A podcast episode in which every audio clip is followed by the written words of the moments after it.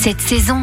Aujourd'hui, nous avons rendez-vous dans une fromagerie. Nous sommes place de la Halle à Senlis dans l'Oise et nous allons directement visiter la cave d'affinage de Philippe, fromager au plaisir fermier. Bonjour Philippe. Bonjour. Alors là, on est dans la cave. Qu'est-ce que vous stockez comme fromage? En fait, dans la cave d'affinage, euh, je stocke plus particulièrement des pâtes pressées, des tomes, euh, des comtés aussi, euh, des beauforts, des abondances. Enfin, ce sont en général que des gros fromages. Les pâtes plus molles sont stockées dans une autre pièce qui s'appelle un halloir en fait. Donc là, vous m'avez montré un diffuseur. Ces fromages-là particulièrement, ils ont besoin de plus d'humidité, c'est ça? Tous les fromages ont besoin d'humidité, mais pour les caves, afin de réguler en fait l'hygrométrie, en général, on ajoute des appareils euh, qui permettent justement de diffuser des particules d'eau, donc des humidificateurs. Maintenant que nous avons visité la cave d'affinage, on est remonté dans la partie boutique de votre fromagerie. Vous avez des fromages qui arrivent de différentes régions. Là, on est en hiver. Quel est le fromage un peu best-seller que vous vendez le plus en ce moment? Bah, En ce moment, ce sont plutôt les Monts d'Or, les fromages qui se préparent pour la fondue, donc euh, le Beaufort, euh, l'Abondance, les Mentales, les fromages aussi suisses. Sans oublier les raclettes, on a quand même une variété assez importante de raclettes, environ une dizaine de sortes, de raclettes qui se vendent plus que les autres forcément, c'est la raclette fumée et la raclette nature. Alors j'ai eu la chance de goûter un autre parfum qui est un petit peu plus original et que vous proposez aussi pour la raclette. Oui tout à fait, c'est euh, en fait une herbe qui est à l'intérieur de la raclette et qui rappelle un peu euh, des arômes de thym, c'est du serpolet mais ça rappelle euh, effectivement la sauge et le thym. C'est une raclette qu'on trouve très rarement qui vient de Savoie et qui est vraiment très bonne. Et l'autre plat de saison c'est la fondue. Pour vous c'est quoi une fondue réussie?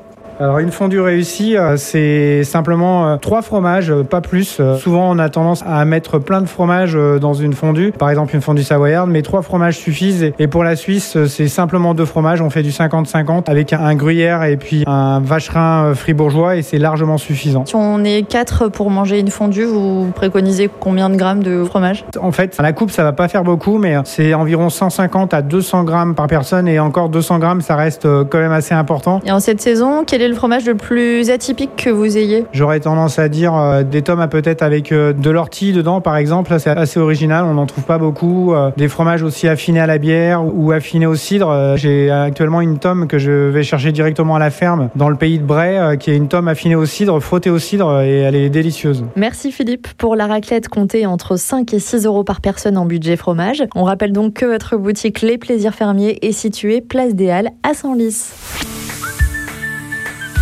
Retrouvez toutes les chroniques de Sanef 177 sur sanef177.com.